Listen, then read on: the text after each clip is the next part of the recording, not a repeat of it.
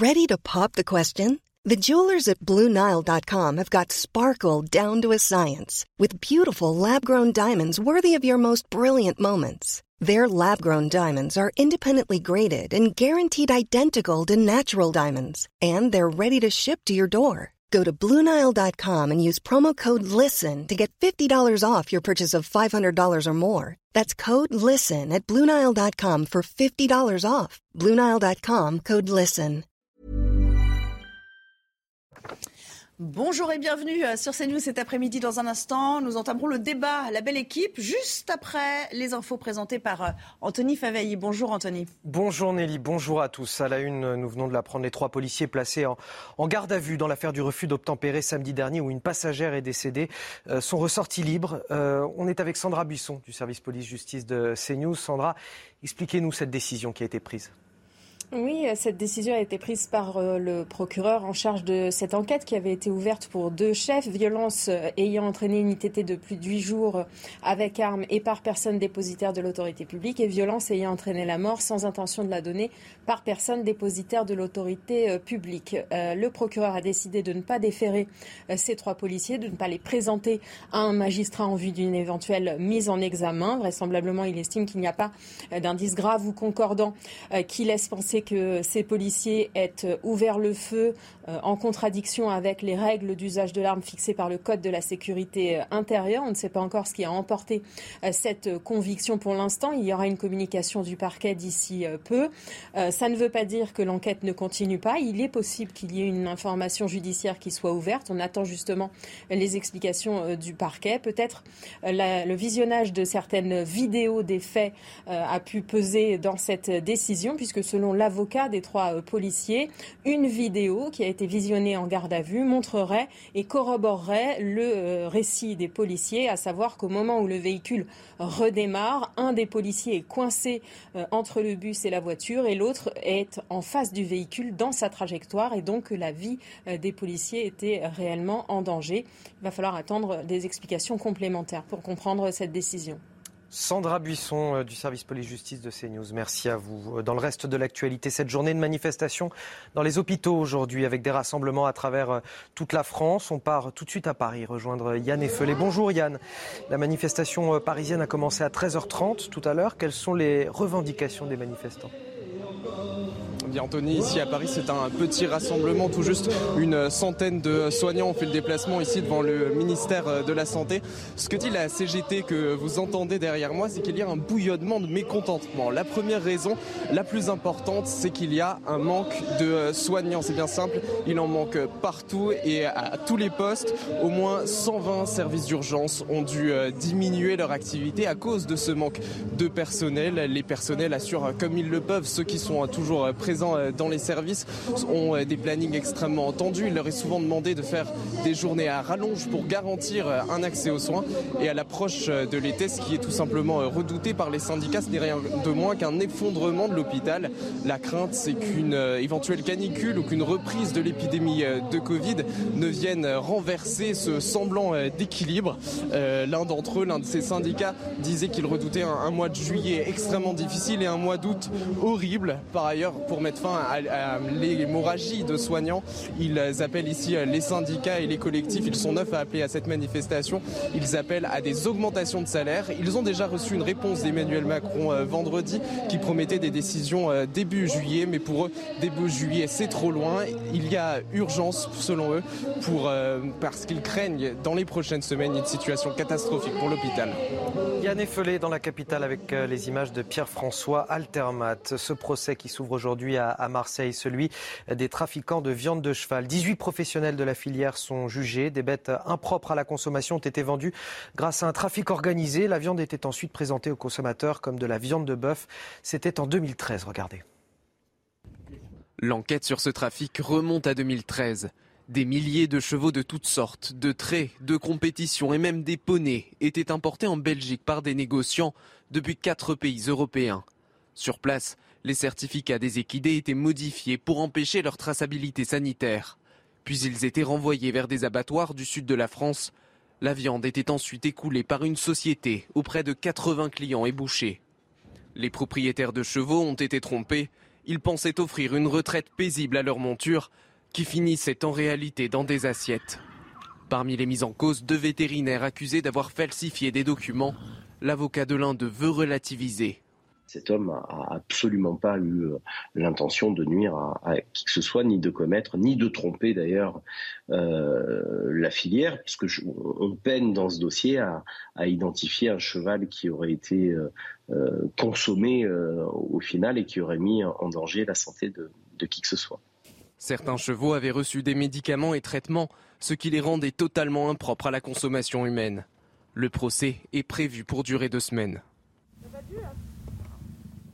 Un mot sur la guerre en, Ukraine, alors que l'offensive russe fait rage dans le Donbass, à l'est du pays, autour de la ville de Sverodonetsk.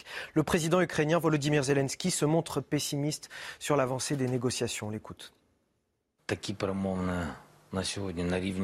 Ces négociations sont actuellement à zéro.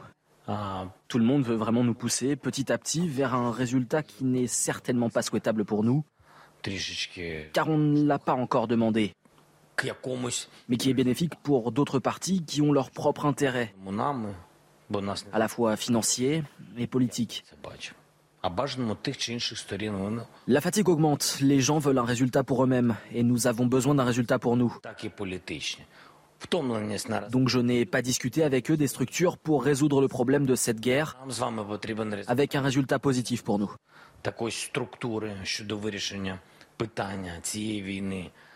Et voilà pour l'essentiel de l'actualité. Tout de suite, place à Nelly Denac et sa belle équipe. Merci beaucoup, cher Anthony, à tout à l'heure. Et quelle équipe aujourd'hui? On en retrouve certains qu'on a laissés euh, hier en chemin et qui nous ont rejoints. Bonjour Pierre Lelouch. Bonjour Nelly. Ravi de vous retrouver, ainsi d'ailleurs que Jean-Claude, Jean-Claude Dacier qui est là euh, aujourd'hui. Qui, euh, qui, merci beaucoup. Gérard Leclerc, est-ce que vous avez assez de journaux? Tout va bien? Oui. Ça va? si, vous, si vous faisait un zoom sur, le, sur le bureau de Gérard Leclerc, vous verriez qu'il est très bien informé, comme, comme à son habitude. Et euh, Georges Fenech également, qui est venu avec la toute dernière édition du Monde. Merci Georges d'être là. Euh, j'aimerais juste revenir, avant qu'on entame le débat, à une petite anecdote. Hier, vous le savez, c'était le 6 juin, on commémorait le, le débarquement, euh, les, toutes les festivités, les célébrations en Normandie. Et on a une petite interrogation à propos de la présence d'un Théodore Roosevelt. Et Pierre, vous m'avez dit, oh là là, mais c'est pas vrai, on s'est trompé, c'était pas Théodore, c'était FDR. Or, voilà, on a la réponse parce qu'il y a un très gentil euh, téléspectateur qui répond au, nom de Jacques nous a écrit pour nous dire que ce Théodore Roosevelt qui avait été honoré en Normandie était euh, le fils du, euh, Théodore président, exactement, du était Théodore également. Entre 1901 et 1900. Absolument. Et vous avez fait vos petites recherches aussi. Voilà. Et lui, il avait débarqué sur Utah Beach. Le fils était effectivement général avec une méga arthrite. D'ailleurs, c'est dans le film Le jour le plus long. Absolument, avec une quote, enfin une phrase célèbre. Et alors, le, ce qui est curieux, c'est qu'après avoir gagné Utah Beach, il est mort euh, un mois après d'une crise cardiaque en Normandie. Ben voilà, vous êtes bien, vous êtes bien renseigné du Et donc, je m'excuse d'avoir fait cette confusion qui est honteuse.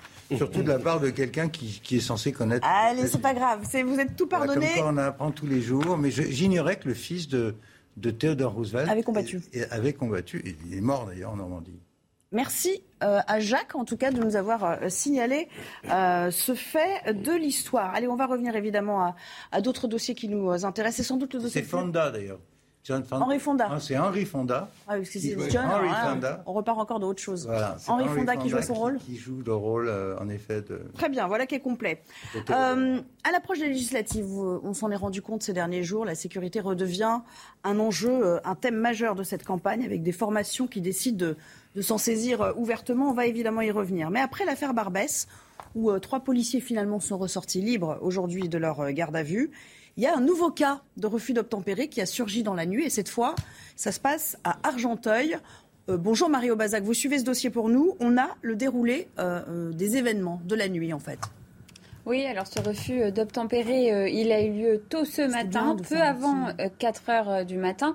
Une patrouille de police constate qu'un véhicule roule à vive allure, qu'il fait des embardées sur la route et selon le rapport d'intervention, les policiers, ils veulent donc contrôler ce véhicule, mais le conducteur du véhicule refuse et accélère. Les policiers vont donc le suivre dans plusieurs rues de la ville. Le suspect, il va prendre une rue à contresens, il fait des embardées, Il manque à plusieurs reprises de perdre le contrôle de son véhicule et puis il va finir par s'arrêter boulevard Héloïse à Argenteuil. Donc les policiers vont alors descendre de leur véhicule. L'un d'eux va s'approcher du véhicule. Il s'arrête au niveau de la vitre du conducteur. Il sort son arme de service et il lui demande de s'arrêter et de couper le moteur. Le conducteur refuse et accélère en direction d'une policière qui se trouve en face euh, de la voiture sur sa trajectoire. Il la percute au niveau euh, du genou et il continue à avancer. Face à lui, il y a deux véhicules de police qui sont en travers de la route et des policiers qui sont en train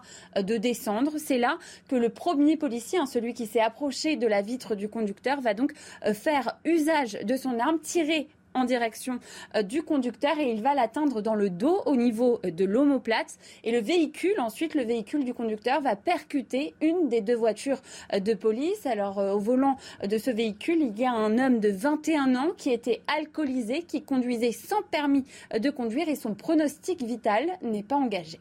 Merci beaucoup Marie pour ces premières précisions. Jean-Claude Dacier, vous étiez là hier quand on a commenté l'affaire de Barbès c'est quasiment similaire, ça interpelle, ça va forcément relancer le débat.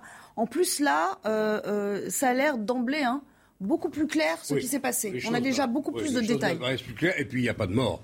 Parce que quand même, sur ce qui s'est passé l'autre jour, euh, bon, moi je suis satisfait de voir la tournure que prennent les événements. Et au moins, il se clarifie. Il semble que les policiers qui ont tiré l'ont fait en toute légitimité. Attendons de voir tout de même et d'obtenir confirmation.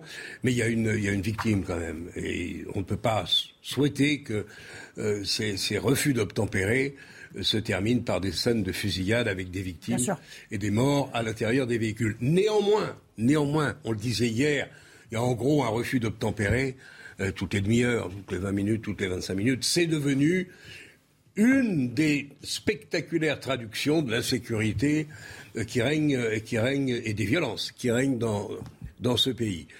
Donc je pense qu'il va falloir que, quelque part, les conducteurs qui s'apprêtent à se livrer à ce genre d'exercice se rendent compte désormais qu'ils prennent des risques.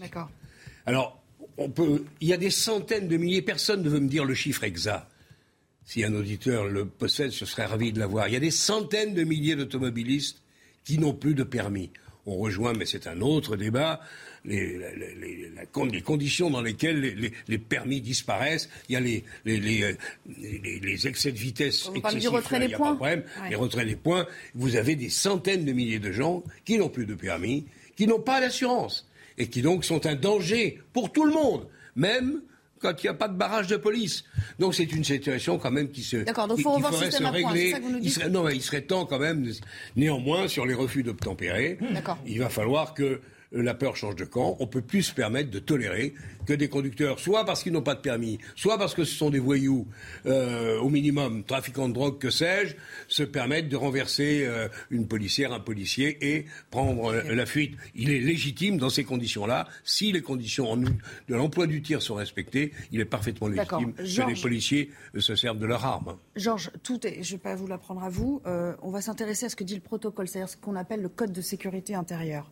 Il est précisé les cas où le policier peut faire usage euh, de son, arme euh, de service. Il est précisé euh, qu'il faut que la vie d'autrui soit en danger, c'est-à-dire les passants.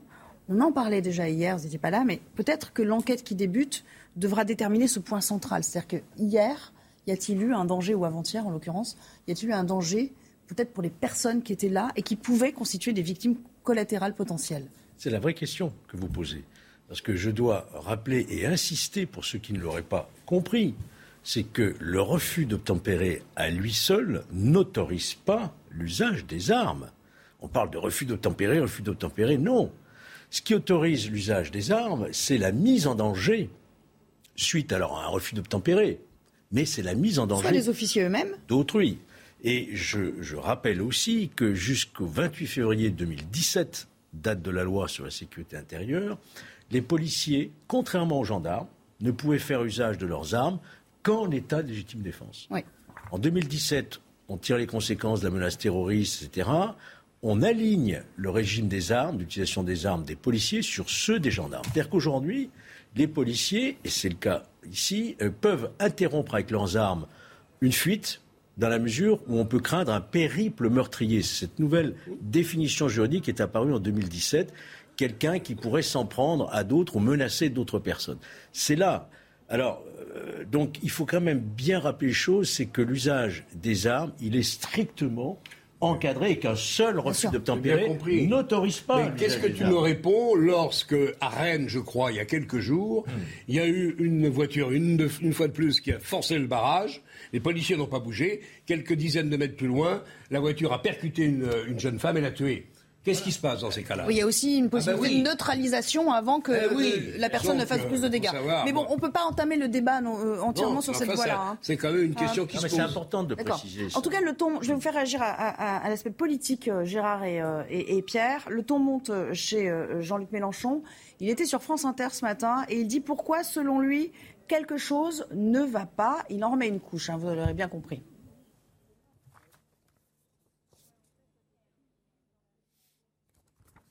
Nous en sommes à quatre morts en quatre mois pour des refus d'obtempérer.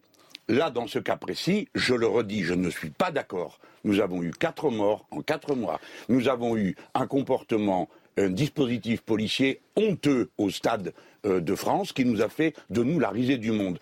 Il y a quelque temps, à côté de chez moi, à la gare de l'Est, les gens n'avaient pas de train. Bon, il pleuvait, il tombait des arbres sur la voie. On leur propose des bus, il y a un attroupement, ça s'affole un peu. Pouf brigade anticriminalité, tire de lacrymogène. Alors je dis, je dis comme responsable, si vous votez pour moi, je changerai la doctrine d'usage de la force de police dans notre pays et je dis que ce n'est pas normal qu'on tue quelqu'un parce qu'il refuse d'obtempérer. Bon, Pierre Lelouch, il mélange tout, euh, mais pour lui, en tout cas, il y a un problème systémique dans la police. Mais est-ce qu'il mélange tout? Bah, Écoutez, il est en pleine campagne. Il est en train d'essayer de désinguer le gouvernement et de travailler sur sa dynamique je trouve un peu piquant que quelqu'un qui est un grand ami de M. Maduro, le dictateur euh, euh, du Venezuela, qui qui pas vraiment, qui prend pas vraiment de gants avec la police et la répression, se présente en justicier, en défenseur des droits de l'homme. Mais laissant ça de côté, il annonce des chiffres, quatre morts sur euh, les refus d'obtempérer. Moi, je vais lui donner un autre chiffre à Jean-Luc Mélenchon. Il y a eu 37 000 agressions l'année dernière contre les forces de l'ordre policiers, gendarmes et pompiers. Il y en a une centaine par jour.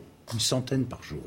Alors, euh, je crois qu'il ne faut pas tout mélanger. Et vous direz que ça ne se finit pas dans des circonstances Non, mais comme l'a dit... de policiers qui ont été tués. Les pompiers, tous ceux qui portent un uniforme sont en danger. Ils sont handicapés. Les règles sont là, elles ont été rappelées par Georges. Euh, on n'est pas un État policier ou fasciste ou violent, contrairement à ce qu'il est en train de raconter. Je crois qu'il faut, il faut dire aux gens que les, moi, je suis très solidaire. Des, Bien sûr qu'il y a des bons et des mauvais ou des moins bons policiers.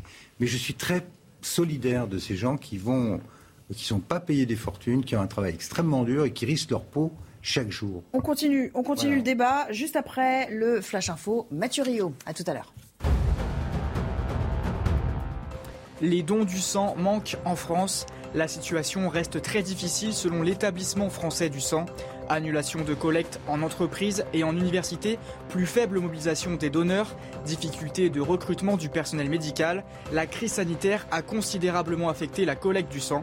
L'établissement espère renouveler ses stocks ce mois-ci pour aborder l'été dans des conditions moins difficiles.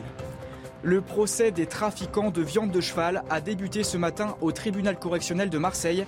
18 professionnels de la filière de la viande sont soupçonnés d'avoir acheté et abattu des chevaux impropres à la consommation humaine. Ils y collaient ensuite la viande en Europe via des grossistes entre 2010 et 2015. Parmi les prévenus, un important négociant belge et des vétérinaires français.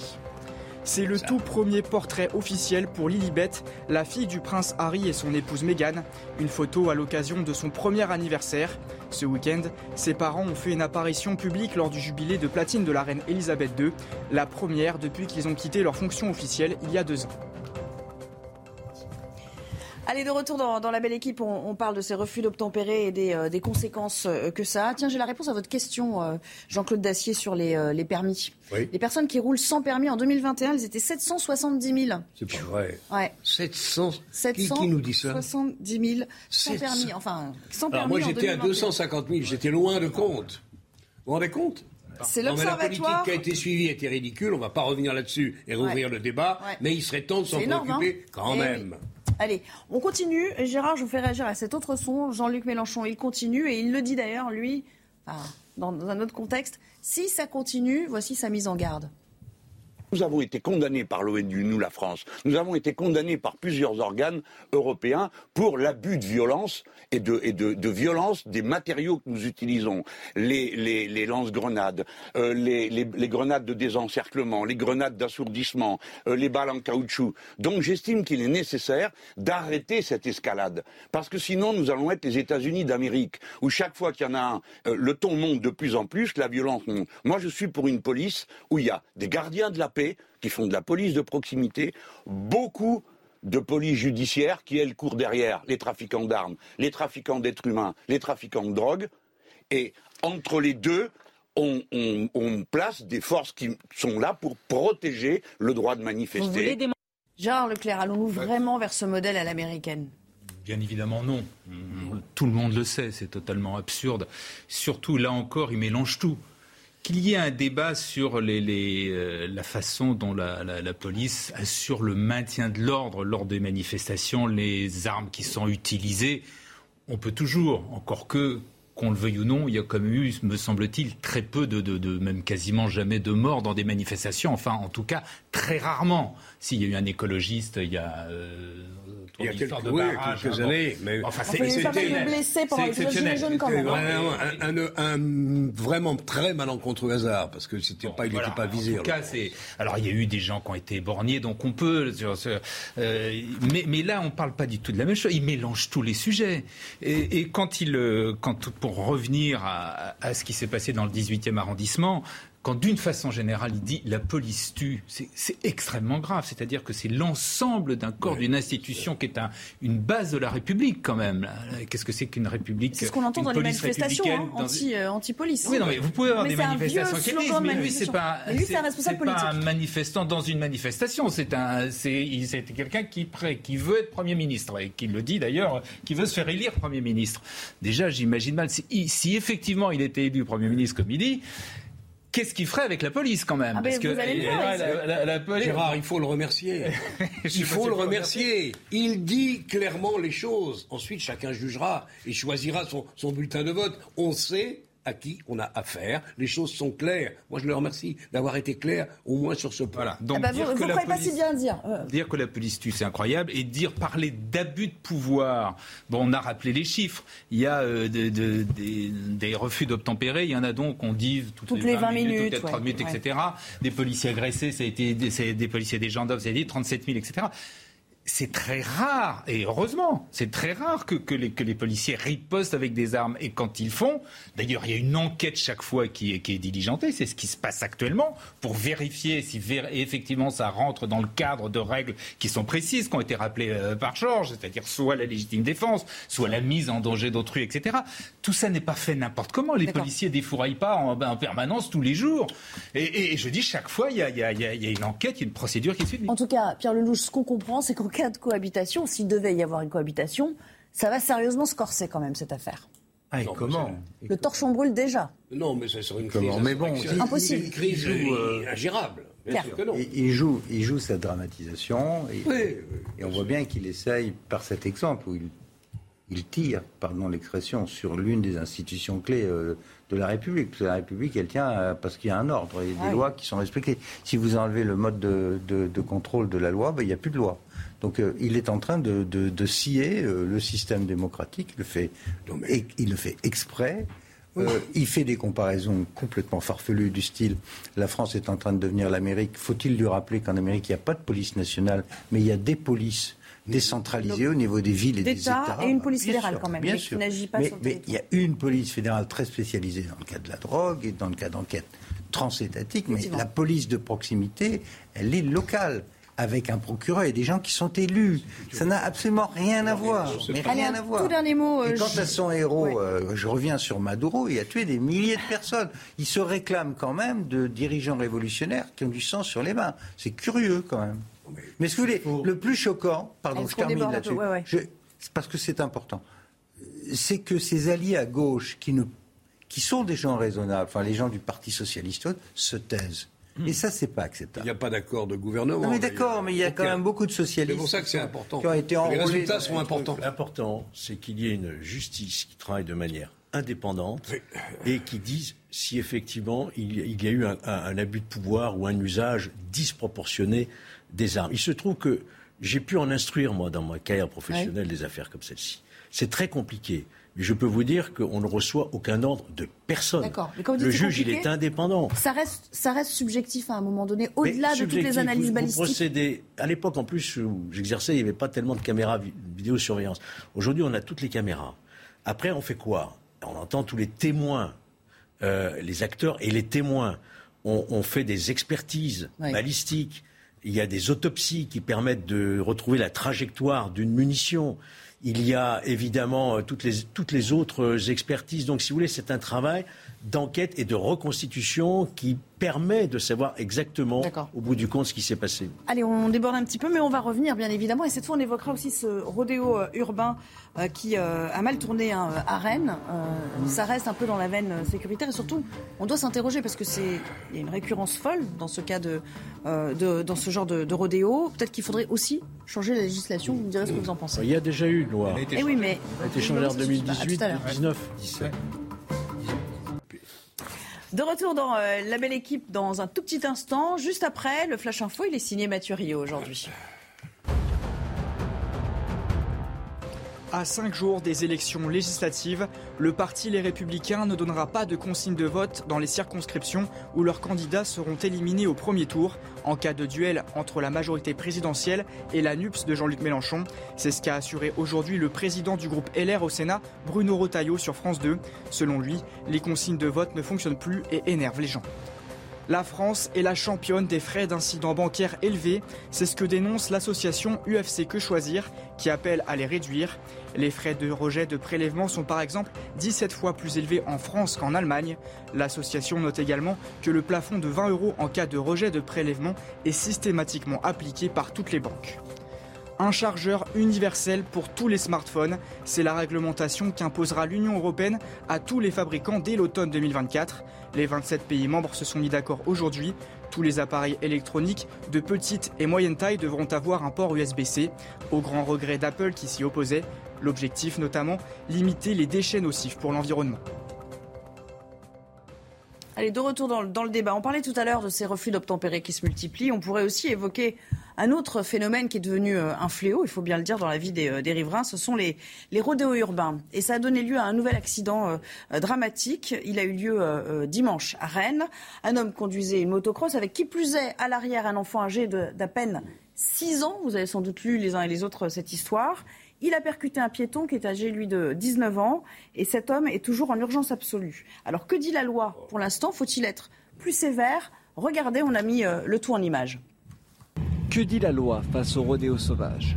Un article du Code de la route prévoit des sanctions jusqu'à un an d'emprisonnement et 15 000 euros d'amende pour l'auteur des faits. Les agents de police peuvent aussi confisquer le véhicule et demander la suspension, voire l'annulation du permis. Mais difficile pour les forces de l'ordre d'intervenir. Souvent, euh, ces personnes sont sur les motos, elles ont des fois pas de casque. Euh, donc euh, la, hantise, j'allais dire, du policier, c'est de percuter la moto, que le gars sur la moto tombe, se tue euh, ou se fasse très mal et qu'après, effectivement, nous, on a la responsabilité pénale. Certains réclament des mesures plus fortes. Les deux problèmes qu'on a, c'est qu'aujourd'hui, les véhicules sont en grande partie confisqués, mais en partie rendus, donc il faut les détruire systématiquement. Et une doctrine d'intervention quand on a un péril grave et imminent euh, par ces voyous de mettre en danger la vie de nos compatriotes. Certaines villes conjuguent prévention et répression. Exemple à Neuilly-sur-Marne. On a mis en place notamment euh, des actions avec une association dans la ville euh, et des personnes qui sont bénévoles pour aller créer du lien avec, euh, avec les, les, personnes qui veulent faire de, la moto, du rodéo. Et on a aussi commandé donc des, des motos pour pouvoir pourchasser euh, les contrevenants et lutter contre les rodéos motos. Les rodéos sauvages, un phénomène qui inquiète les Français. Selon un sondage CSA pour CNews datant du 26 mai dernier, 96% d'entre eux souhaitent que les pouvoirs publics intensifient la lutte contre ces rodéos. Jean-Claude, des, motos pour poursuivre, euh, bonne ou mauvaise idée? On, connaît le cas des Anglais qui vont carrément au contact hein, avec leurs motos. oui, alors je ne suis pas sûr que ce soit la bonne solution. En l'occurrence, là, pour l'affaire, c'est à Rennes, hein, c'est ça, je ne dis pas de bêtises. Euh, c'est impossible, puisqu'en plus, il y avait un enfant de 5 ou 6 ans derrière. Bonne méthode, entre guillemets, quand on a du temps disponible, voire du temps à perdre, c'est de suivre, en effet, et d'intervenir lorsque euh, le contrevenant euh, a mis pied à terre, qu'il a pris son enfant, en l'occurrence là, et qui rentre chez lui. Et là, ensuite, moi, le seul truc auquel je crois, c'est confiscation de la moto et destruction. D'accord. Parce que si on leur rend au bout de 8 jours ou de 15 jours, on n'aboutit à rien d'autre qu'à la confusion.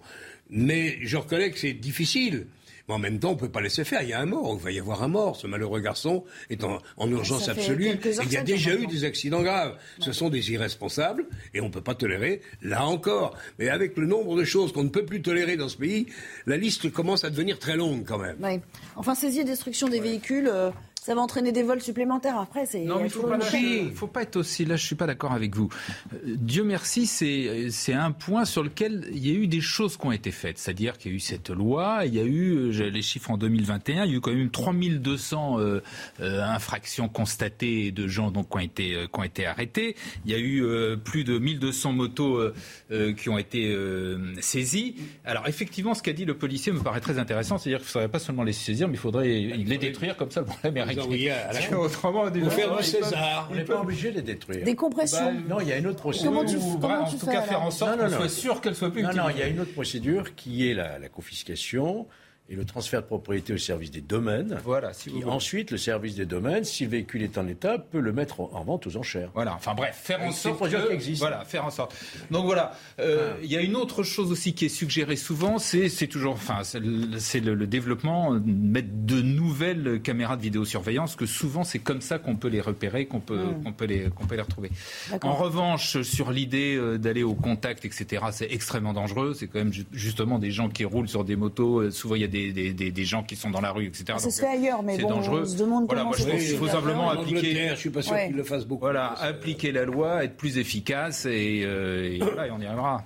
Pierre, le dispositif actuel, comme le dit Gérard, selon vous, est-ce qu'il est adéquat? Il faut aller encore plus loin, il faut se poser des questions. C'est quand même un phénomène qui n'est pas amené à disparaître demain. Est magnifiquement adéquat, puisqu'il y a des cas de ce genre euh, chaque semaine. Chaque, oh, ça, ça, marche, ça, marche, super bien. Quand même. On, ne peut que s'en féliciter. Non, la vérité.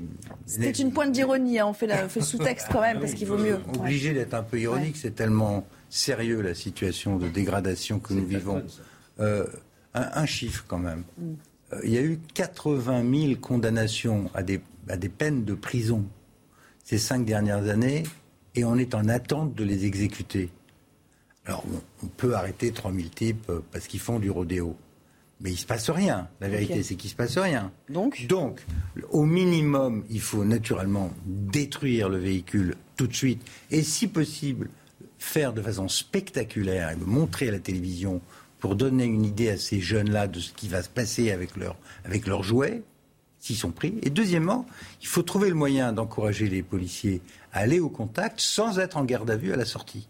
Parce que euh, sinon, ça fait si beaucoup vous de les quand même. Hein. mais non, mais si on aller les au contact à 70 km/h, c'est compliqué parfois. Non, ça veut dire qu'il faut euh, leur, les autoriser à mettre des barrages, il faut une forte présence. Là où ces gens utilisent des, des voies publiques pour faire des zones de course, faut arrêter ça. Donc il faut y mettre les moyens. Et le, à mon avis, le plus, le plus dissuasif, c'est détruire immédiatement la moto et de le faire de façon visible, euh, éducative. Bon, Georges, j'hésite à me tourner vers vous parce qu'en fait, vous êtes d'accord, donc ça ne va pas apporter grand-chose de plus. Mais peut-être répondre à Jean-Claude, oui. Moi, jeunesse, on faisait du rodéo, enfin certains faisaient du rodéo dans les bois. Là, ah, c'est plus du tout la même intention. Et du motocross. Là, il y a de la provocation. En fait. Il y a des motocross. Il y a même un côté, pour certains, on voit les Dalton, là, un peu artistique. Et quand vous voyez qu'au Festival de Cannes, il y a un film qui encense aussi les rodéos urbains, mm. c'est un phénomène de société. Donc on ne peut pas laisser passer en disant c'est un, oui, c'est une manière pour la jeunesse de s'exprimer. Non, c'est un acte de Mais donc, délinquance comme tous les phénomènes, qui met en danger la vie d'autrui. Comme tous les phénomènes, c'est peut-être amené à disparaître. Peut-être que ça va disparaître, non oui, ça, ça, ça, ça, un peu. Il y a un peu de mode autour de ça. Pour un jeune, c'est amusant, mais ils mettent en danger la vie d'autrui. J'ai une question toute bête à poser qui est peut-être un peu prématuré, mais M. Dupont-Moretti va rester puisqu'il n'est pas candidat. Oui, oui. Donc il va rester. Mm. Est-ce qu'il a commencé à mettre en œuvre les promesses du président de la République sur la construction au moins d'une prison. Où ça en est? J'aimerais bien qu'il nous dise. Gérard, je crois qu'elle est pour vous celle-là, mais on n'a pas beaucoup vu euh, Éric Dupont-Moretti. Non, mais c'est intéressant. Moretti n'a pas dit un mot comme tous les autres ministres. On a, on a promis des milliers de places. Moi, je ne suis pas, je suis pas enfermiste, mais clairement, on en manque. Alors, est-ce que ça a démarré ou pas? Les chiffres, oui, c'est qu'il y avait 8000 prisons qui étaient en construction. C'est pour ça que ça me fait penser à ton truc. Alors, il va vous répondre, mais il faut le laisser ah, vous répondre. Allez, Gérard. Non, oui, non, j'ai pas. Il y avait 8000 places. Oui, ce qu'il disait, c'est qu'il y avait 8000 qui étaient en chantier. J'aimerais bien savoir où ça en est quand même. C'était la promesse de la fin du quinquennat, il me semble. Ouais, c'était même, c'était même 10 000. Parce qu'en fait, ils avaient reconnu qu'il y en avait 8 000 qui étaient, qui avaient, euh, qui étaient commencés. Éviter aux magistrats de faire euh, de la gestion, comme ils disent, de la gestion carcérale. Développer véritablement les peines alternatives. Par exemple. Qui existent. C'est-à-dire et qui ne sont pas appliquées faute de moyens. Ben, je pense notamment au travail d'intérêt général. ces jeunes, ces jeunes qui font de la, de la Typiquement, ça s'appliquerait là Vous leur collez un, un an, six mois ferme, et six mois avec obligation de, de travailler, mm. notamment de réparer, ça ferait réfléchir. on a les moyens, en fait. Il, faut il n'y a quand même jamais eu autant de gens en prison que non. On a battu les records. On était à 71 000, c'est-à-dire qu'on a plus qu'on n'avait jamais eu précédemment. On n'a jamais eu une insécurité. Pas, mais on n'a jamais eu. Euh, ou en tout cas, il faut Gérard, on n'a jamais eu un, pays en situation. ça parce que la solution, c'est pas de régler le problème en les mettant dehors parce qu'il n'y avait plus de place à l'intérieur. C'est quand même. On n'a jamais été gestion hôtelière une, telle situation d'insécurité. Ah c'est-à-dire c'est complet, on rentre pas. Allez, on va changer de thème. Juste avant la, petite pause euh, flash info, euh, on va parler de cette nouvelle mobilisation des personnels soignants. Vous savez, on est en pleine crise des urgences et donc il y a eu cette mobilisation euh, à l'appel de neuf syndicats et, collectifs hospitaliers avec une cinquantaine de rassemblements qui étaient prévus un peu partout en France. On a vu que le cortège parisien, a priori cet après-midi, est quand même relativement clairsemé. Mais on va revenir à leurs revendications euh, entendues du côté de, Bordeaux, parce que vous savez, en région, on manifeste toujours le matin traditionnellement. Ben, ça va être la catra. Il va pas falloir être malade. C'est impossible. Là, là c'est la panique. Vous avez vu les informations. Et ça, général. Ça fait 20 ans que ça va pas. Euh, parce qu'il y a des cursus longs, euh, que c'est pour les médecins. Donc les, là, vous voulez, il faut mettre une mise à plat. Le médecin généraliste à 25 euros, c'est pas suffisant. Jean-Claude, cette rentrée sociale elle est quand même plus rapide que prévu. C'est-à-dire, c'est même pas une rentrée, c'est une rentrée pré-estivale. Là, la CGT fait de la politique et c'est normal, elle est dans son rôle, si j'ose dire. Pour autant, il, est, il serait stupide de nier qu'il y a des problèmes aux urgences. Bon, ils sont 100 ou 120 devant le ministère de la Santé, ils vont faire de mal à personne, ah, ils ont le droit, il n'y a aucun problème. Mais c'est pas avec ce type de manifestation qu'on va régler le problème des urgences. Moi, je veux bien qu'on relance ce débat euh, manifestement avec une pénurie de personnel, pénurie de gestion, pénurie... L'hôpital est en crise, personne ne peut le nier. Néanmoins, je le disais la dernière fois et je le répète, quand même, euh, à l'hôpital, dans les grands hôpitaux, quand vous êtes sérieusement malade, globalement, personne ne s'en plaint. Vous êtes bien soigné. Alors, pour autant, il faut faire les efforts. Là, il faut le faire. Le président de la République, ça me surprend un peu, a lancé quoi? Une mission flash. Moi, je croyais qu'il savait, il savait département par département quelle était la situation depuis le temps qu'on fait des, études sur la crise hospitalière. Manifestement, non. Donc, il y a une mission flash lancée par M. Brown, qui est son référent, qui est un de ses grands conseillers en matière de santé le simple fait qu'il le soit d'ailleurs fait que son travail est déjà contesté, mais là on retombe dans la politique. On devrait avoir une vision claire de ce qu'il va falloir faire. Restera à le faire. Enfin, euh, euh, enfin, on irait quand même dire ça, euh, Georges, à ceux qui porte close à 20h, parce que ça existe hein, aussi. C'est vrai. Les urgences qui ferment à 20h, maintenant, c'est un petit phénomène. Donc, on n'est pas toujours soigné quand on en a envie. Mais quand j'avais, quand j'avais 20 ans, moi, il y avait des médecins de garde. Il y avait des médecins de garde et vous alliez d'abord chez le médecin avant d'aller aux urgences. Tout a changé. tous les urgentistes euh, euh, crient, lancent des cris d'alarme actuellement en nous promettant, malheureusement, entre guillemets, pour cet été, peut-être des décès qui ne devraient pas normalement avoir lieu par manque de personnel. Déjà, si on pouvait réintégrer tous ceux qui ont été euh, licenciés faute de vaccin. Les fameux 15 000. Euh, non, non, je suis pas d'accord. Eh, bah, je suis pas d'accord avec ça. Je suis pas d'accord du tout. Comment on fait Mais je suis pas d'accord du tout. Enfin, c'est une faute professionnelle. Enfin. Sachant que vous avez des gens qui vont s'occuper. Enfin. que vous collez le. Ça n'a pas de sens. Il y en a beaucoup qui appellent à leur réintégration. Oui, mais c'est une erreur. Ça n'empêche que je suis pas d'accord. La moitié ont déjà été. Vous allez à l'hôpital, c'est pas pour prendre le risque d'être. Les deux tiers se sont fait vacciner. Deux tiers, voilà. Se sont fait vacciner. Mais néanmoins, ceux qui. il n'y a aucun problème. Bien sûr que non. Ah, je suis d'accord. On vous entend très peu sur cette question. Parce que moi, je suis très surpris. Euh, ce problème est ancien. tous, ceux qui, tous ceux qui se baladent un peu en province savent que dans beaucoup de villes moyennes, les hôpitaux sont déjà saturés, certains ferment, les urgences sont fermées dans plein d'endroits. Et avec un problème supplémentaire de désert médical, il y a des gens qui attendent des, des mois pour voir un ophtalmo, par exemple. Ah, c'est vrai, tout à fait. Euh, donc, euh, Pas que dans les déserts médicaux, à Paris.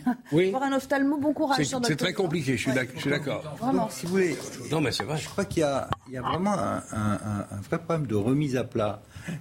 Et ça fait partie des choses qui me surprennent, moi, dans cette campagne euh, législative qui n'en est pas une. C'est que les syndicats protestent, mais j'entends pas de proposition ni d'un côté ni de l'autre. Pourtant, il y a quand même des experts de santé dans tous les partis politiques depuis longtemps. On a l'air de découvrir. Il y a un autre sujet qui me, que je trouve complètement surréaliste, honnêtement.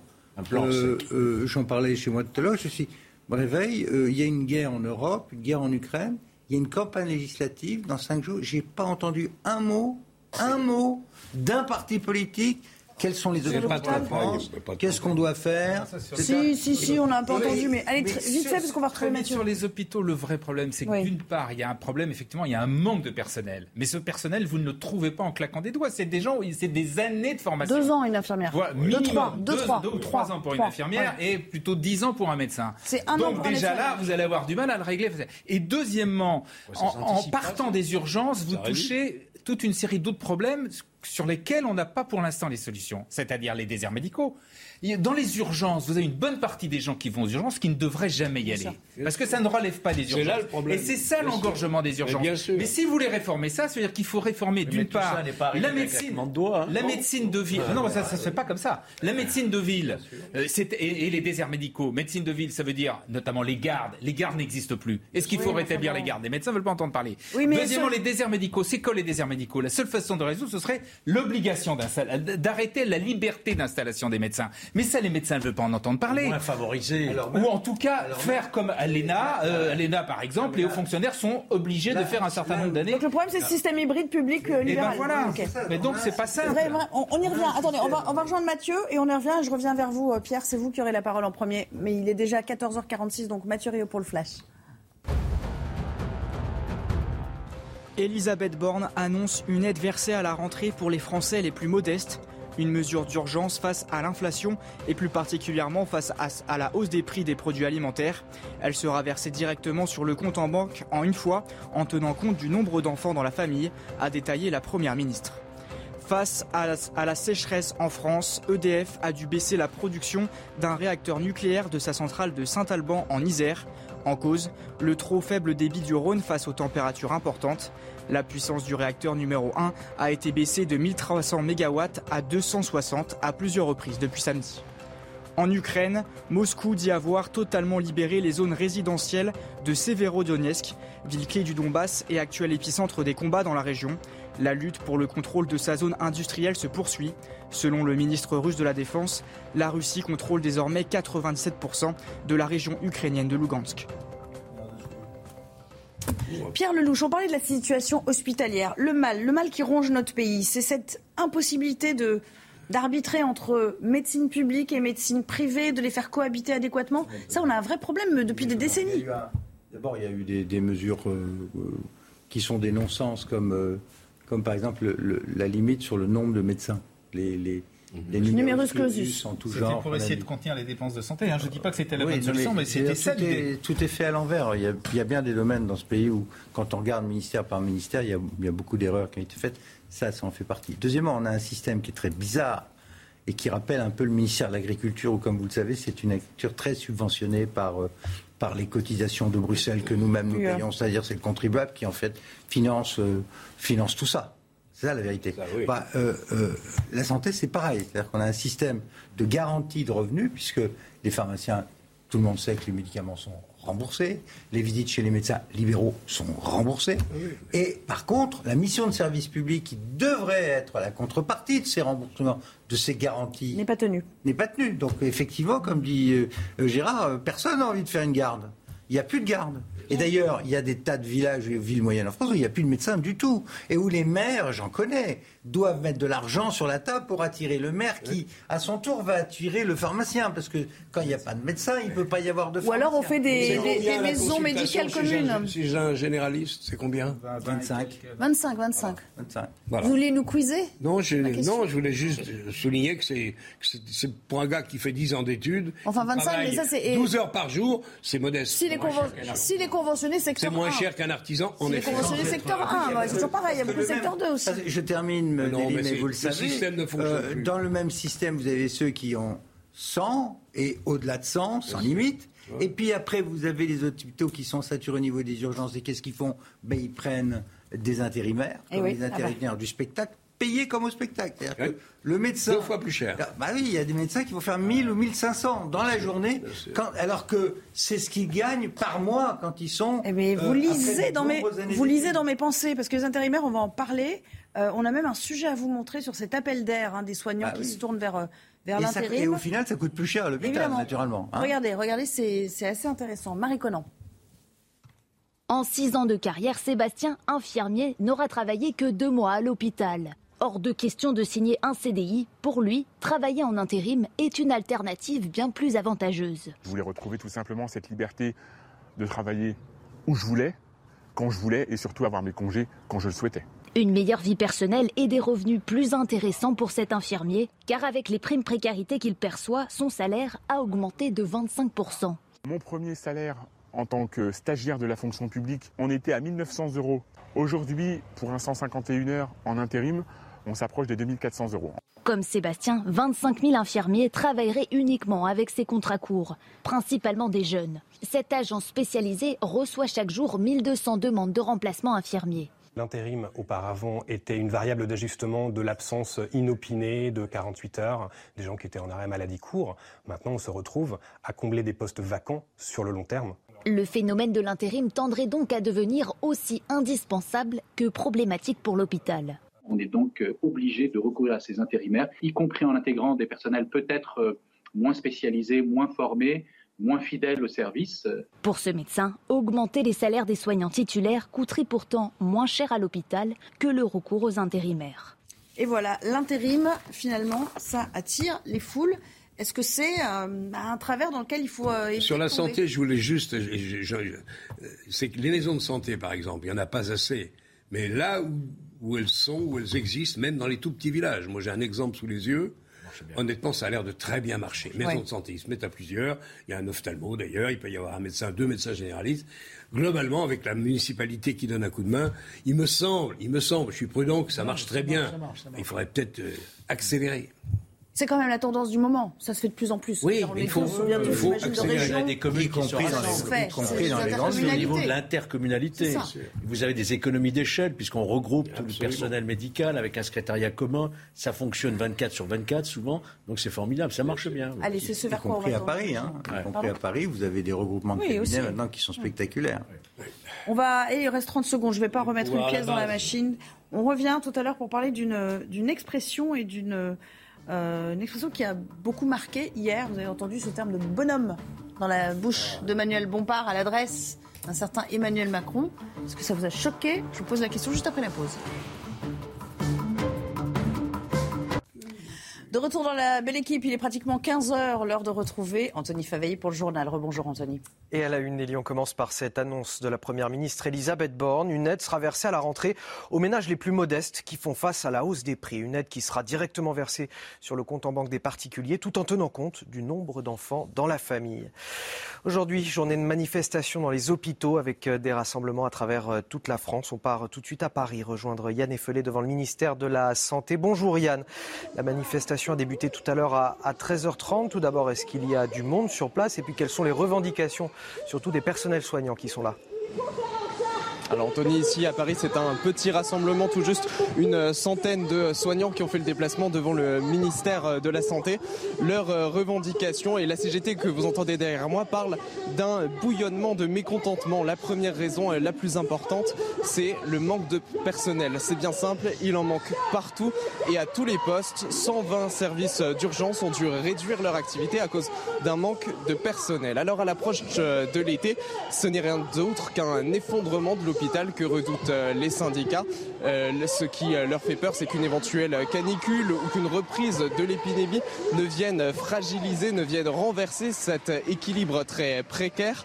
Par ailleurs, pour mettre fin à l'hémorragie de soignants, ce que demandent les syndicats et les, les mouvements ici, ils sont neufs à appeler à cette manifestation. Ils demandent aussi des augmentations de salaire. Ils ont obtenu une première réponse d'Emmanuel Macron vendredi qui promet des décisions début juillet. Mais pour début juillet, c'est trop loin. Ils disent qu'il y a urgence pour ne pas faire, pour ne pas qu'il y ait de perte de chance pour les patients à cause du manque de médecins actuellement dans les hôpitaux. Yann Effelé avec euh, les images de Pierre-François Altermat. Merci à, tous les deux. Ce procès qui s'est ouvert à, Marseille ce matin, celui des trafiquants de viande de cheval. 18 professionnels de la filière sont jugés. Des bêtes euh, impropres à la consommation ont été vendues grâce à un trafic organisé. La viande était ensuite présentée aux, consommateurs comme de la viande de bœuf. C'était en 2013. Écoutez l'avocat de la défense. Aujourd'hui, où sont les responsables administratifs?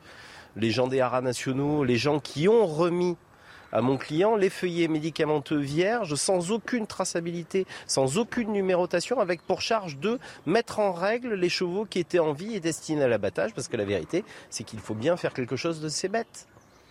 Donc euh, rien, on fait payer les lampistes comme d'habitude. Et voilà pour le point sur l'actualité. C'est à vous, Nelly, pour la suite de la belle équipe. Merci beaucoup, Anthony. On rappelle évidemment qu'on vous retrouve euh, dans moins d'une demi-heure pour euh, le début de 90 minutes info. Émission qu'on aime beaucoup, bien évidemment. Allez, on reprend le, débat, la belle équipe. La bonhomie. La bonhomie, je vous en parlais juste avant la pause. C'est plus ce que c'était. Hein. En tout cas, euh, le sens qu'on lui donne n'est plus tout à fait le même. Alors, on remet le contexte. Ce week-end, quelques indiscrets nous ont appris qu'Emmanuel Macron, en cas de cohabitation, n'aurait pas l'intention de nommer Jean-Luc Mélenchon euh, euh, à Matignon. Euh, il n'est pas tenu, hein, a priori, sur le plan législatif. Ça n'a pas trop plu chez les membres de l'alliance NUPES. Réaction du candidat Manuel Bompard, c'était chez nos confrères de Sud Radio. Et donc, écoutez bien, il y a un mot qui va vous interpeller. Dans une campagne, on essaye de convaincre les électrices et les électeurs et on le fait argument contre argument. Et c'est vrai que dans les arguments qui ont été défendus par le président de la République, Franchement, ça tient pas la route. Quand il nous dit, euh, euh, de toute façon, euh, Jean-Luc Mélenchon peut pas être Premier ministre parce que je le nommerai pas, bah si bonhomme, tu vas le nommer. Pour une raison simple, c'est que la formation politique ou l'alliance politique qui a une majorité de députés à l'Assemblée nationale doit, c'est de coutume républicaine que ce soit la personne qui a été désignée. C'est pas une obligation constitutionnelle, c'est une coutume. Ce qui est une obligation constitutionnelle, c'est qu'ensuite le Premier ministre doit avoir un vote de confiance à l'Assemblée nationale. Mmh. Hein, quand François Mitterrand nomme Jacques Chirac Premier ministre, il le fait parce que que Jacques Chirac est le chef de l'opposition. Quand euh, Jacques Chirac lui-même, à son tour, nomme Lionel Jospin Premier ministre en 1997, il le fait parce que Lionel Jospin a été désigné par euh, la gauche plurielle à l'époque. Bon, Georges Fenech, le bonhomme qui fuse et le tutoiement, parce que on s'est concentré sur le bonhomme, mais il y a aussi le tutoiement. On ne devrait pas parler ainsi de la personne du président de la République? Moi, je respecte plutôt les institutions et donc ceux qui incarnent ces institutions. C'est ainsi. Maintenant, on le sait depuis quelques, temps, euh, le débat, le niveau du débat politique, c'est quand même un peu abaissé. Hein. On a affaire à des, euh, prises à partie, euh, des petits mots. J'allais dire aussi, vous avez vu comment il a répondu, Bompard. Il a répondu au président, que le président de la République lui-même avait dit je vais emmerder les Français ou ceux qui ceux qui ne sont rien, voyez-vous. Donc je pense que de part et d'autre, Hein, il y a quand même euh, eu des maladresses. Ceci, étant, sur le reste, qui paraît important de ce qu'a dit Bompard, mhm. je confirme. Si effectivement euh, la NUPES, je ne le crois pas, mais elle remporte la majorité à l'Assemblée nationale, le président de la République n'aura pas d'autre choix que de nommer celui qui est désigné par cette coalition de gauche. Regardez aussi cet échange. Twitter, je vous fais réagir, Gérard. Euh, c'était sur Twitter, échange. Euh, à distance entre Olivia Grégoire, euh, la porte-parole du gouvernement, qui lui répond hein. Ainsi, vous bafouez sans vergogne le respect républicain plus élémentaire. et qui fait allusion donc à la perquisition qui avait un peu mal tourné hein, dans les locaux de la France Insoumise. La République, c'est toujours vous, l'interpelle-t-elle? Voici la réponse de l'intéressé, en l'occurrence donc Manuel Bompard, qui lui répond ceci. Diantre, j'ai dit bonhomme. J'aurais dû dire que je voulais l'emmerder, qu'il n'était rien ou qu'il était cynique et fainéant.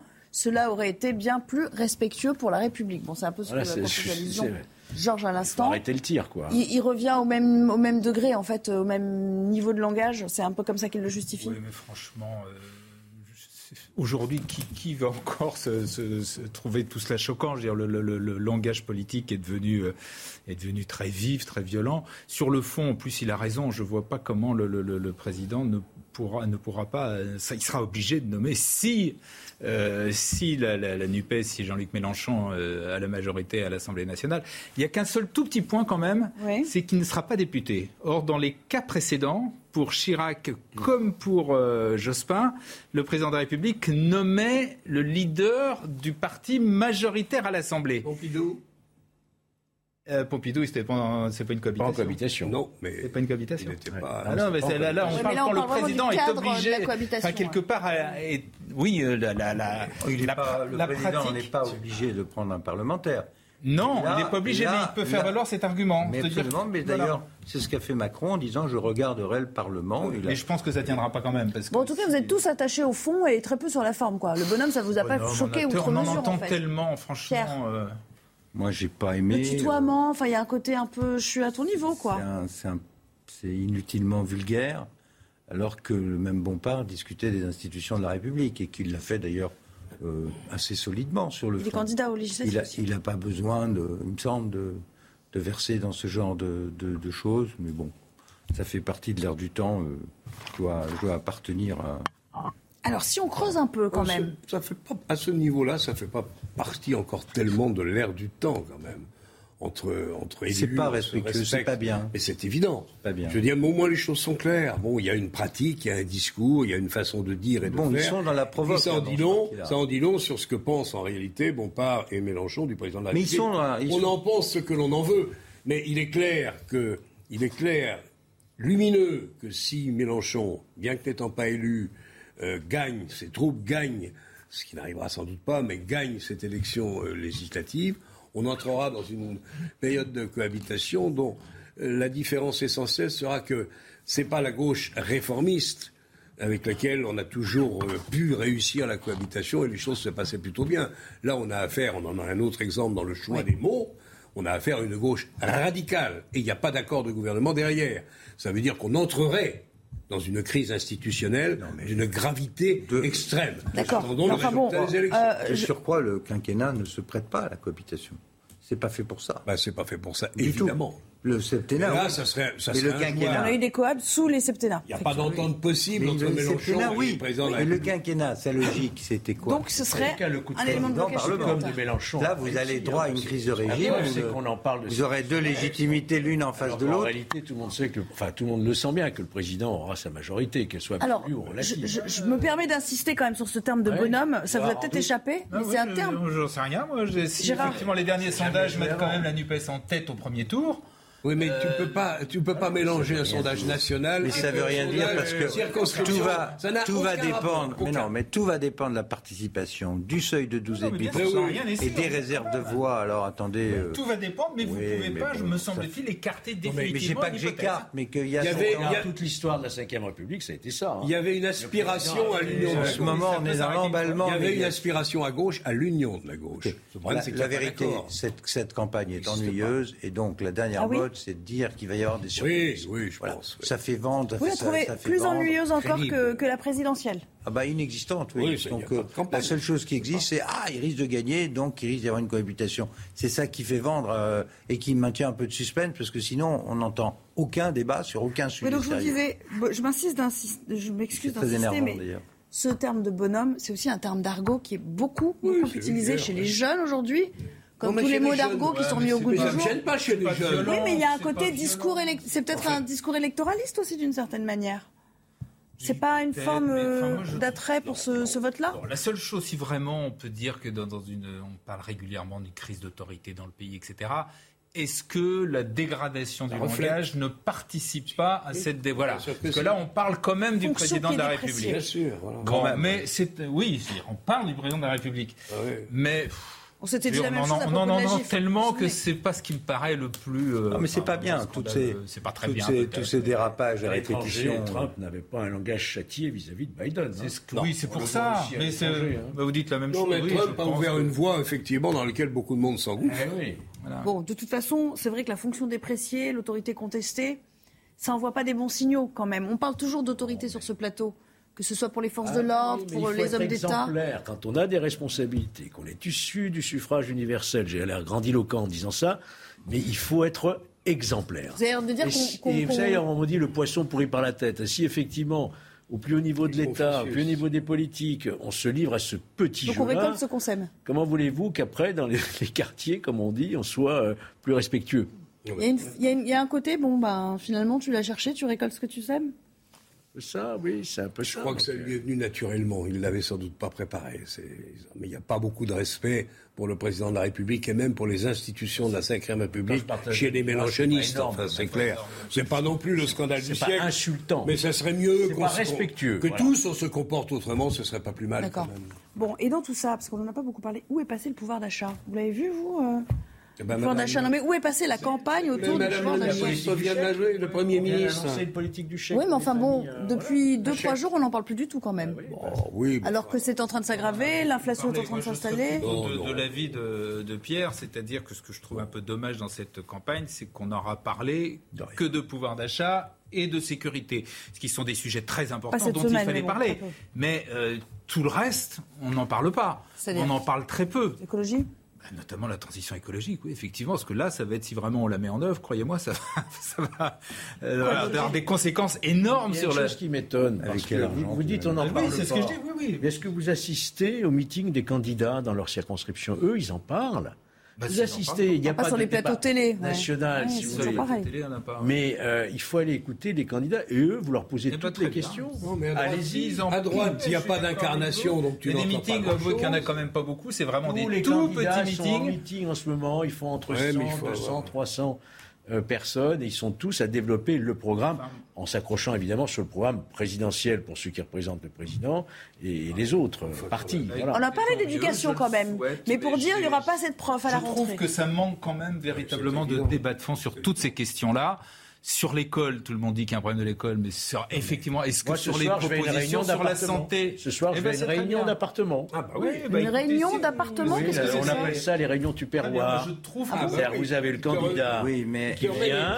Ah, mais c'est pour les happy few, vous êtes dans un. C'est un peu select, quoi. Ah bah évidemment. Ah bah oui, mais bon, si ça commence à être trié sur le volet. évidemment. C'est plus le même débat. Mais là, vous avez le candidat en face de vous. Vous pouvez lui poser toutes les questions que vous voulez. Monsieur Fenech, vous rigolez. J'en ai fait, toi aussi. Le fond du sujet, c'est que quand même, une, campagne législative, c'est aussi comme la présidentielle, c'est le moment de grands meetings. Moi, j'en ai fait quand même. C'est-à-dire grande mobilisation avec des chefs de parti devant des centaines et des centaines de militants où on, décline le programme, on parle de l'ensemble des sujets. Mais non, Georges, enfin, euh, j'ai vécu quand même cinq campagnes législatives. Alors il y avait effectivement les campagnes micro dans son quartier, parfois dans des appartements, un café, ou parfois avec 100 ou 200 personnes. Et puis il y a aussi les grands meetings euh, dans la ville, dans la région, là, il y en a pas, On en a pas vu. Il n'y en a pas. Il n'y a pas de meeting. Il n'y en a pas. Vous avez un il y en a pas parce On appelle ça les réunions publiques, mais il y a 100, 200, 300 personnes. C'est intéressant. Parce, pourquoi? Parce que les, les, grands leaders, comme Mme Le Pen, d'un parti, ne fait pas ça. Euh, Mélenchon euh, fait de la, des médias, mais il n'y a pas de, de, de, ce genre de choses. Donc la, campagne, elle, est terne, elle est, elle est morne. Et comme du côté du président, des intérêts des électeurs avec un à la clé en plus, En plus, les électeurs, ils sont partis en week-end, hein, franchement. D'autant plus un intérêt Il n'y a, pas de campagne. L'exécutif a, tout fait pour anesthésier la campagne. Marine Le Pen ne fait pas campagne. Les Républicains enlèvent le sigle LR sur leurs affiches. Le seul qui fait campagne, il faut bien dire les choses. Le seul qui fait campagne, c'est Mélenchon. Et du coup, et du coup, le bol, c'est va-t-il y avoir ou pas cohabitation et vas-y le bonhomme Parce qu'on le voit plus. Et les électeurs pensent que c'est une formalité. Bah, rien que ça, c'est une bonne campagne déjà pour lui. Tout ça, c'est un peu pipeau. Il n'y a pas de mauvaise. Sur le fond. Il n'y a pas de mauvaise publicité. Avant les mais moi, ça me, ça me gêne, ça m'énerve. Mais là, quand même, c'est qu'on a laissé un temps infini se dérouler sans qu'il se passe grand-chose entre la présidentielle et les élections. Six semaines, c'était exceptionnel. C'est beaucoup trop long et extrêmement dangereux. Attendons les résultats, mais c'est dangereux. Allez, on va. voulu par qui, je me le demande. c'est le Conseil constitutionnel qui a fixé les dates. Hein. Vraiment. Ça n'a pas été voulu. Il n'y a pas de. Bravo le Conseil constitutionnel. On va retrouver euh, le flash info. Euh, qui est là demain? Tiens, dans les. Euh, non, vous vous êtes venu deux fois, ça suffit. Non. Encore une fois? Vous jouez les prolongations. Sauf si vous non. Mais... C'est bien, vous êtes euh, fidèle à la tâche, fidèle à. Pour une fois que je suis fidèle. Bah, toujours le, cœur à l'ouvrage? Non, mais troisième jour, très bien. Troisième jour d'affilée, bah, c'est bien comme ça vous suivez les thèmes avec moi, euh, Jean-Claude. Vous êtes toujours au taquet, comme on dit chez les jeunes. Oui. Pardon? Ça maintient jeune. Et tu viens ah pas bah, Ça maintient jeune. Non, non, t'es sûr Georges, on se revoit cette semaine? Demain, je vais dans mon ancienne circonscription. Ah, il va faire campagne. Je, non, je, je, oui, je vais soutenir. D'accord. Bon, et Avec vous, euh, je dis Ah, moi, je ne veux pas faire campagne. Non, non, Bon, vous lisez la presse, si c'est déjà si pas mal. Merci, allez, on retrouve Mathieu Rio pour le flash. Dans l'affaire du refus d'obtempérer à Paris, les trois policiers qui ont tiré sur une voiture ont été libérés de leur garde à vue sans poursuite judiciaire à ce stade. La passagère avait été tuée. L'enquête a révélé que le conducteur avait plus d'un gramme d'alcool dans le sang lorsque la police a voulu l'interpeller samedi. Il était bénéficiaire d'un aménagement de peine en semi-liberté. L'ancien directeur général du groupe Orpea, auditionné ce matin, Yves Leman a été entendu librement par les gendarmes dans le cadre d'une enquête du parquet national financier pour délit d'initié. Il avait revendu des actions du groupe pour 588 000 euros avant la publication du livre Scandale sur les maltraitances en EHPAD. En Chine, l'immense capitale Pékin fête la réouverture des restaurants. Face au Covid-19, la ville avait fermé début mai ses bars, cafés, salles de sport, musées ou encore stations de métro. Mais la reprise n'est pas encore totale. Les établissements ne peuvent fonctionner qu'à 50% de leur capacité. Les Pékinois doivent également avoir un test PCR négatif datant de moins de 72 heures. Et voilà le débat qui se poursuit sur ce plateau, mais on le continue demain avec certains d'entre vous. Merci à tous les quatre de m'avoir euh, rejoint aujourd'hui. Bien sûr, vous avez rendez-vous au juin. Merci beaucoup. On a un rendez-vous maintenant avec Anne Fulda. C'est l'heure des livres. Anne qui reçoit Werner Kuchler, j'essaie de bien le dire, pour 25 Kuchler, pour euh, 25 avenue Montaigne. J'ai tenu compte du umlaut, vous savez. À bientôt. Hi, I'm Daniel, founder of Pretty Litter. Did you know cats tend to hide symptoms of sickness and pain? I learned this the hard way after losing my cat, Gingy. So I created Pretty Litter, a health monitoring litter that helps detect early signs of illness by changing colors, saving you money and potentially your cat's life. Pretty Litter is veterinarian developed, and it's the easiest way to keep tabs on your fur baby's health right at home. Go to prettylitter.com and use code ACAST for 20% off your first order and a free cat toy. Terms and conditions apply. See site for details.